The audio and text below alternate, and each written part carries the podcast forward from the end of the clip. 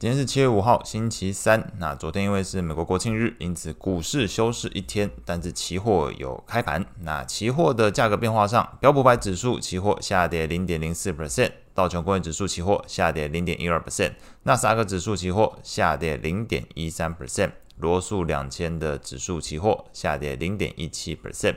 在债券的部分是以价格为主，这个十年期公债期货价格是上涨零点零三 percent，那可能大方向来说，十年期的这个美债利率可能是下跌的一个情况。两年期的部分一样如此，这个两年期的公债期货价格上涨零点零五 percent，也表示这个两年期的部分来看，利率可能有一些下滑的情况。美元指数上涨零点一 percent，昨天是收在一零三点零九。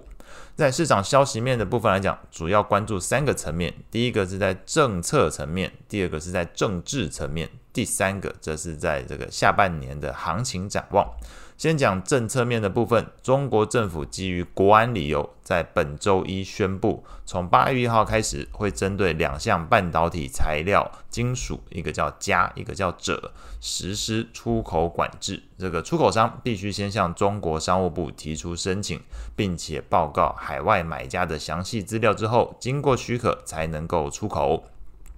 华尔街日报是解读这次的这个中国政府是针对美国还有荷兰日前宣布限制半导体设备出口给中国的一个回击措施。那至于市场解读的部分，基于中国制造的一个政策面大方向，日经新闻网有文章是指出，情势或许对于中国的半导体设备还有材料行业能够迎来黄金期。特别指出了两家中国的半导体设备制造商北方华创还有中维，他们的营收可能有机会持续成长，所以这是在政策面的部分，反而整个市场焦点除了针对美股之外，回归到了这个对于中国国内本身的这个半导体制造设备上的一个关注。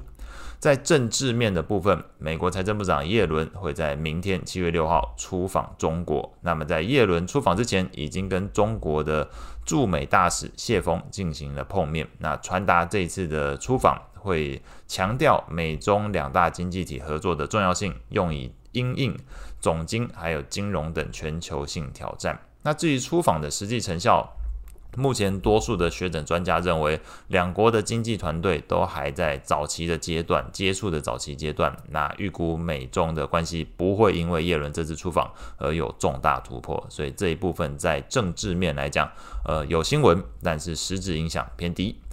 行情展望的部分来说。研究机构 CFA 是表示，一九四五年以来，标普百指数在下半年的平均涨幅是四点二 percent，上涨几率六十九 percent，甚至是当上半年涨幅已经超过十 percent 的时候，下半年平均涨幅还会再上涨八个 percent，续涨八 percent 哦，同时上涨几率高达八十二 percent。不过，这个 CNN 的恐惧贪婪指标目前是处在极度贪婪的状态。究竟下半年的市场行情能不能如历史数据一般再次表现亮眼？我们不如先把这个焦点拉近一点，放到下周即将展开的美股财报的部分。在财报的部分来说，下周七月十三号礼拜四需要关注的是百事可乐还有达美航空都会公布财报。其中达美航空的部分，可能相当多投资人是因为这次旅行的复苏潮，所以达美航空本身股价就已经大涨了。所以这一次应该也是特别受到市场关注，究竟财报表现如何？那下周五七月十四号。会公布联合健康集团、小摩、富国银行还有花旗的财报。那相信这部分对于整个市场来说，会特别关注在 SVB 事件之后的这个等于是第二季的这个实际表现的一个情况，到底财报以及这个资产负债表本身的这个稳健度如何？那当然，先前已经说这个通过费的压力测试，所以会提高发放股息哦。但是整个市场相信还是非常关注第二季实际营收的情况，还有获利的表现。外汇市场部分，昨天举行利率会议的澳洲央行宣布第二度的暂停升息，维持现金利率水准在近十一年的高点四点一 percent 不变。澳洲央行表示，需要更多时间评估升息对于经济还有通膨的影响，同时也需要观察家庭消费前景还有全球经济发展的一个情况。另外呢，澳洲央行也表示，目前的通膨依然偏高，并且可能持续一段时间，所以在未来还是有进一步升息的一个可能性。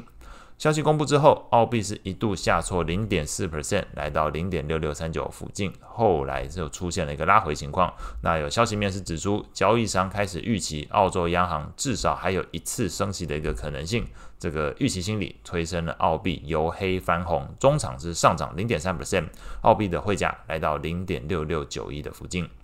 那今天需要关注的经济数据是中国的财新服务业 PMI。那以上大概就是今天呃非常迅速跟大家勾勒了一下整个市场关注的消息面的一个情况，以及今天需要留意的呃重要经济数据。以上是今天所有内容，我们下次见。